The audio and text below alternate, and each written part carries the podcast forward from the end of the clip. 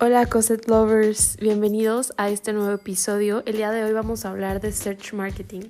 Para los que no me conocen, yo soy Cosette Beltrán Araujo y bienvenidos a mi podcast.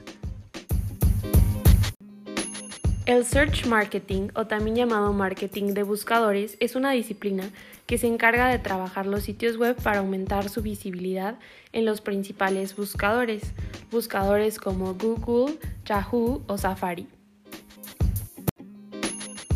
Para comenzar bien con este tema, les explicaré algunos conceptos base. Los conceptos son consulta, palabra clave, impresión, clic, CTR y CTP.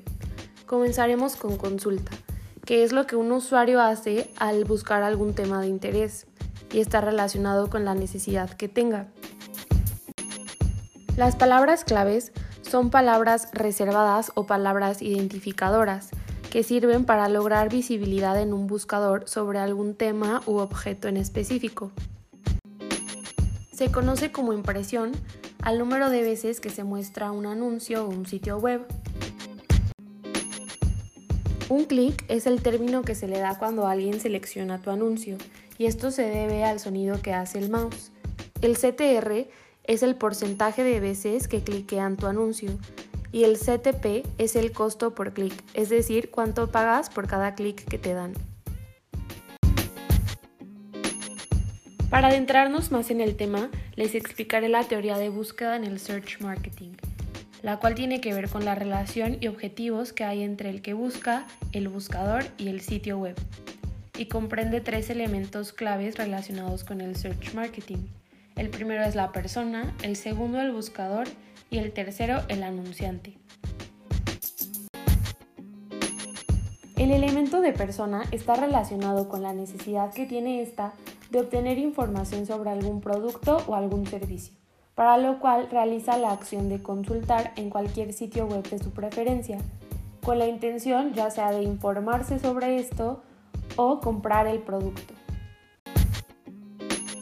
Los buscadores son el canal o puente entre el usuario y el anunciante, y su objetivo es maximizar los ingresos por consulta.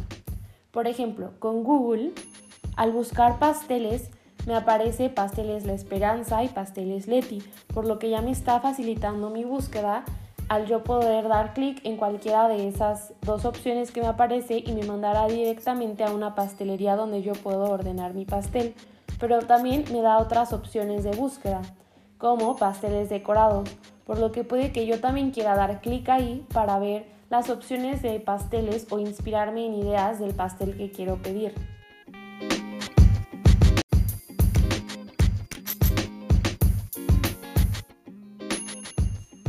Los anunciantes pueden ser todos aquellos que tienen su contenido dentro de la web y su objetivo es rentabilizar la presencia en línea. ¿Y cómo lo logran? Pues lo logran eligiendo palabras clave relevantes que ayuden a los buscadores a encontrar mucho más fácil su contenido. También logrando exposición, ya sea pagada o gratuita. Les daré un ejemplo de esto utilizando la pastelería Esperanza, que fue con el ejemplo anterior que les di. Y es que cuando yo busqué pasteles, lo primero que me apareció fue la pastelería Esperanza, por lo que esta pastelería pagó a Google para que lo primero que me aparezca sea su pastelería y la prefiera en lugar a otras. También lo logran cumpliendo las expectativas del usuario. Y esto se logra poniendo imágenes realistas de su producto y teniendo un sitio web acorde al tipo de negocio que ellos utilizan.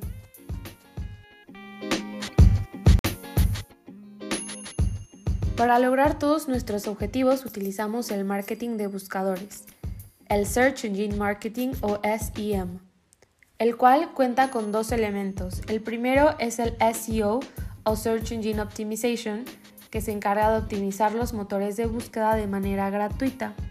¿Cómo lo logra? Lo logra evaluando cómo es la experiencia del usuario en nuestro sitio web y tratando de mejorar la carga, que ésta sea más rápida, la fluidez en los dispositivos móviles y también el contenido de valor en el sitio web.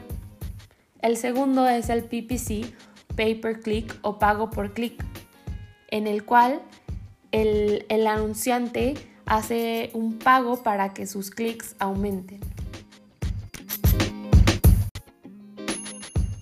Al combinar estos dos elementos, el SEO y el PPC, obtenemos campañas de AdWords mientras utilizamos SEO, campañas de AdWords para términos de marca, campañas de AdWords para research y remarketing en búsqueda.